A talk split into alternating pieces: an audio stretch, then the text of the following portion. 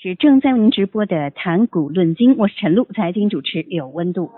好，接下来我们要把目光呢投向外汇市场，马上为大家邀请到的是来自 JKFX Prime 的易少华老师做客我们的节目。好，马上把易老师请到节目当中，易老师您好。嗯，主持人好。嗯，好的，杨老师，呃，那我们这个是刚刚过完五一的假期，哈，那么假期之后呢，那我们肯定要开始重新把目光这个回到工作当中。那我们在今天主要讲外汇的节目当中呢，还是跟大家一起来关注一下，在节假日期间，外汇市场的这个总体是一个什么样的趋势呢？有没有新的变化呢？我们来听听您的看法。嗯，从市场上看的话，美元指数是略有反弹。但是随后拐头向下的态势是比较明显的，主要非美货币当中，加元受到加拿大央行缩减宽松的一个步伐，以及油价坚挺带动，呈现一个总体上升值的趋势。那美元对加元也就呈现单边下行，而其他非美货币，例如欧元、澳元、纽元、日元等，呈现小幅上涨。那从整体上看呢，目前市场的逻辑仍然是，如果该国央行开始收缩宽松措施或者放缓的时候呢，那么这个货币未来很可能一枝独秀。那这就是加元。那人民币方面，美元对人民币跌回了六点四八关口以下，总体上这个变动并不大。那从财经事件上看，劳动节也是一些欧美国家的节假日，所以上周呢并没有特别重要的财经事件发布。像非农数据也是本周五来去发布的。那在发布的一个数据当中，美国制造业的指数呢，仍然是继续位于高位，那也去带动了一些大宗商品的继续上行。那除此之外，还有一巴菲特的年度大会，以及美国财政部长耶伦发言时评论到了通胀和利率这一点，所以现在市场十分关心通胀数据。嗯，好的啊，这个通胀数据的话呢，呃，其实不仅仅是在美国关注哈，那我们其实在国内的话也非常关注这个数据哈。但是您刚刚也提到，就是美国财政部长耶伦的讲话，那么在五月四号的时候呢，很多财经报道都提，讲话之后呢，美股当中的科技等都出现了快，美元指数呢从九十一点二零短线拉升。那么您为我们来分析一下呢，就这次讲话当中到底透露出一些什么样的重要的信息呢？李老师。嗯，那耶伦呢是在接受一个财经媒体的访问当中去表达的一个言论。那耶伦说呢，总统正在采取一种非常雄心勃勃的方法，正在弥补十多年来对于基础设施研发人员还有小型企业投资方面的不足啊，这是一个积极的做法。但是随后对于大量投资涌入经济会有什么后果？耶伦却说，也许利率必须要上升来确保我们的经济不会过热。那尽管呢，以额外支出比较小，但是可能导致利率的小幅上升。好，注意啊，现在耶伦呢已经不是美联储主席了。一般而言，美国财政部长呢是不应该在公共场合去谈论一个利率的一个问题。他说，利率有可能会必要的上升，这显然和之前美联储不断安抚市场的话自相矛盾。但是观众朋友们也不妨可以想一下啊，宽松过后，那总会去收减宽松加息，只不过可能不是在现在，而而是在未来。耶伦说的这个话呢，可能也是在陈述事实。但是的话呢，他和美联储的矛盾就让耶伦显得里外不是人。你已经不是美联储的主席了，评论利率加息与否干嘛呢？所以呢，耶伦后来又出来灭火。但是我们从市场的反应当中可以去看出，要是包括耶伦在内的美国官员继续要指出收紧货币政策，甚至出现不带时间的字眼，都会引发市场的高度紧张。那美元指数短线呢，曾经一度去上涨了大概是五十个点左右。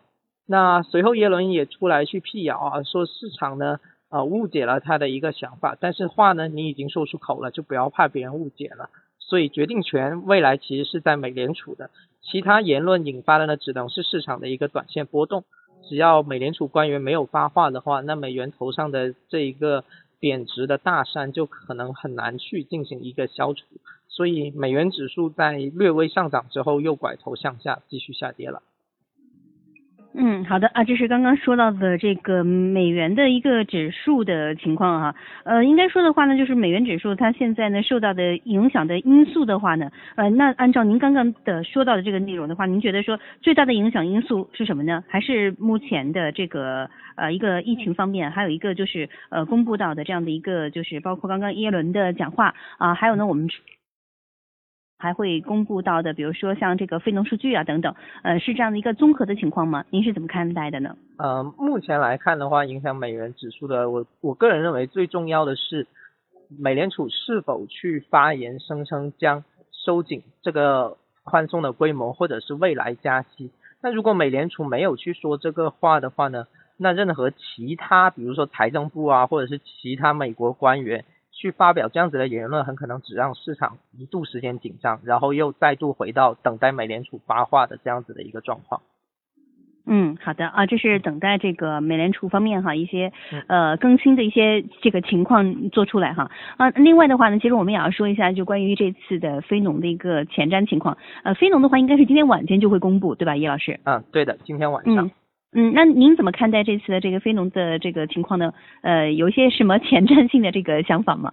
嗯，从非农的情况来看，今年的四月份和和去年相比，肯定会有一个经济指标大幅上呢，就是工资的一个同比增速。因为去年其实这个时候四月份，我们看新闻报道就会看到美国疫情在不断刷新我们的一个认知观。那人们失业的话，他当时的一个工资基数也会比较低的。所以一年之后你去和一年前去相比的话，肯定会比较高。那另外呢，新增就业人数这方面，目前来看也会是一个比较乐观的现象了。因为像在昨天晚上公布的一个每周出请失业金人数，也是创下了一个今年以来的一个最低的增速。所以今天晚上的一个非农数据很可能数据上表现的挺不错，但是嗯，很难可能很难引起市场对于美联储未来的一个路径的改变的预期。嗯嗯，好，那今天的话呢，我们看到哈，就是就是有这个经济学家预计哈，说四月份新增非业非农就业人数可能会多达多少一百万，这个数据确实是还是很可怕的哈。那么到底情况如何呢？因为这是一个经济学家的一个预测嘛，到底最终公布出来什么情况，我觉得是拭目以待哈。啊，当然了，还说到这个失业率呢，可能从百分之六下降到。非农就业人口它增加这么多的话呢，它前提原因是之前的这种怎么说呢？因为受到疫情的影响，所以它本身下降的就特别厉害哈。所以我们看到这次呃公布出来的这个数据可能会达到一百万，但但但是具体会不会是一百万呢？我觉得肯定还是要打一个大大的问号哈。而且呢，包括我们看到摩根士丹利在内的有二十多家大型的投行，其实也是发表了对这次数据的前瞻哈。那么主要的投行呢，那目前对四月份的非农就业人口的增幅预期都是比较较。乐观的，但是各家投行之间的这个差距呢，仍然是比较大的啊。呃，那么现在的话呢，就是认为说，呃，这个人口的增幅可能会在八十五到一百五十万，你看比这个刚刚说的一百万都还要夸张一些哈，已经到了一百五十万了。呃，那到底最终的情况是怎么样的呢？我觉得，呃，大家肯定都会期待这样的一个数据的出炉。另外的话呢，也是刚刚咱们易老师所谈到的哈，其实现在呢，包括多位美联储官员都在淡化这个通胀的风险。那通胀的风险的话呢？呃我刚刚也说了，它其实已经不是美国在关注，现在是全球都在关注这个通胀的问题。比如说我们看到的话呢，就是这个包括巴西哈，巴西央行呢已经上调了这个基准利率哈，上调基准利率来干嘛呢？就是为了应对这个通胀哈。那所以呢，现在的话呢，就是嗯。他们到底会对这个通胀哈做出什么样的一个方式方法来应对这个通胀呢？啊，我觉得这个方面真的我自己都会非常的关注这个事情哈，因为大家都知道，在去年到今年的话呢，那么美国大放水哈，这个放水的这个金额是多少呢？呃，不完全统计的话，不包括这个拜登的基建计划啊在内哈，那么不完全统计，从去年到现在的话，差不多都是六到七个亿，六到七万亿美元，对吧，叶老师？应该是如果我没有记错的话。啊，对，是六到七万亿。呃，我也想请大家来折算一下，换成人民币是什么概念？六到七万亿美元，美元，我们再乘以一个，大概乘以一个六点五，大家算一下是多少钱？啊，三十多万亿到四十万亿这样一个人民币的一个天量的水放到全球。所以这次的话呢，就是关于这个通胀的问题呢，它一定不是光美国的问题，它是一个全球性的问题。只是说呢，现在我们会看到一些国家，它已经开始先上调这个基准的利率了。刚刚我们提到的巴西，而最关键的问题。是哪里？还是看美国他们会怎么做啊？所以我觉得这次就接下来一个疫情哈，疫情的数据肯定大家很关注到的。还有就是我们要提醒大家的，一定要关注到它的这个通胀的这个走势问题，看看会不会有什么美联储会拿出一些什么样的应对的这个措施来做这个事情啊。后续呢，我们还会继续和大家一起来分析解读。好，刚刚呢，我们重点跟大家来分析解读了关于美联储的一些动向，说到的是美元。接着呢，我们来说说这个英国方面，英国央行呢在昨天晚间举行了议息会议。那么在这之前，英镑今年的表现呢可以说是出现了风头。那么昨天晚上的会议又讲了什么？对于英镑的影响又是什么呢？我们还是来听听易老师您的详细分析解读。嗯，之前市场预期的话，英国央行会放缓购债的一个步伐，每周降低到三十四亿英镑。但是这样子的速度，在今年十二月之前也能完成一年去购买一千五百亿英国政府债券的一个目标。那昨天晚上英国央行就这么做了。那英国央行同样也会去关注到这个通胀的状况，十分的开诚布公。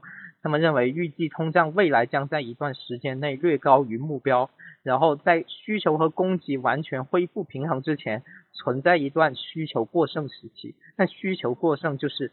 啊，需求大于供给，那么价格就是会上涨。那未来的话，中长期的一个通胀压力可能取决于劳动力市场的一个演变。那英国央行甚至自己去说了，预计在二零二三年第二季度去上调一个关键利率。所以我们也能够去看到，英国央行是继加拿大央行之后啊，第二个去放缓整个购债步伐的一个央行。那显然呢，英国央行对自己国家的经济处境和未来前景是非常开诚布公的，而且它也验证了之前市场的猜想。那昨天晚上短期再次出现了一个买预期卖事实的状况啊，英镑对美元并未大涨，而且上下振幅高达八十五个点，可呈现一个多空双杀的局面。那为什么它没有像加元一样持续升值呢？因为在六号、七号、八号这三天的时间呢。苏格兰还会去举行一个地方议会选举，所以如果苏格兰地方议会选举支持苏格兰独立公投的党再度胜出的话，那么市场对于英镑或者说英国未来会不会分崩离析又要多一些政治方面的猜想，所以英镑近期呢主要以一个震荡行情为主，只有等到这一切烟消云散之后，英镑才会呈现趋势行情。好的，这是说到的这个英镑方面的情况了哈。接着呢，我们再来说说这个澳元方面啊。澳元方面的话呢，因为有突发的事件，我们看到呢，昨天的发改委表示，无限期暂停中澳战略经济对话下的一切活动。那我们知道呢，其实中国在经济上哈是呃对于澳大利亚是一个最重要的出口国家啊，所以那么这些事件的话呢，那么对于就是目前的整个的这个澳元它的一些影响到底是怎么样的呢？这个问题我相信呢也是大家比较关注到的，我们也来听听您的分析和解读。嗯，那由发改委牵头去对一个澳大利亚实施这样子的一个行为，那我觉得表现的一个态度是很明确的了。那这拿着中国的经济，然后继续去骂中国吃里扒外的这种事情呢，在未来呢是不能够去再继续的了。所以其实澳元未来会肯定会受到这一些事情的打压。包括昨天我们看新闻，也有澳大利亚的一个政府官员说啊，澳元下跌，现在先不要慌，因为未来更慌的时候可能还没有到。那澳大利亚主要是一个大宗商品出口的国家，但是你会发现近期大宗商品疯狂上涨，它带动了加元的上升，但是没有去带动澳元的上升。那主要是因为大宗商品，如果你卖不出去的话，那就是你本国的一个库存，你是不能够去得到更多的一些经济利益的。所以说卖不出去的东西呢是没有收益的，所以对于澳大利亚来说，我个人认为他们未来的一个最黑暗的时候可能才刚刚开始。所以呢，澳元贬值的话，那可能对如果从事澳澳洲出口方面的一些出口商，可能要去考虑一下这个外汇的一个套期保值。嗯，好的，就是在这个方面的话呢，就是对澳元来说，它我觉得短期内就是短期、中期和长期的话，肯定还要看他们的这个继续的表态的情况了哈。但短期来说的话，对于澳元很明显是一个利空的消息，对吧？嗯，对的。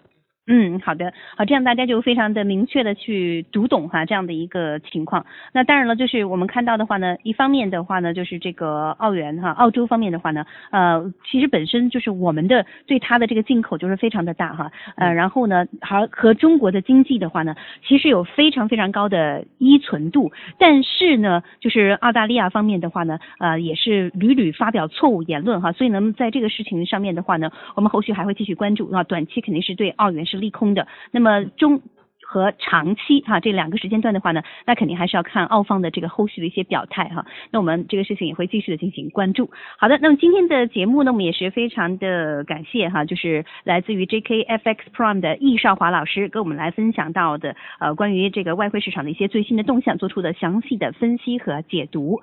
好的，那我们今天的节目呢也是非常的谢谢易老师，我们下次节目再会。嗯，下次再会。好，再见。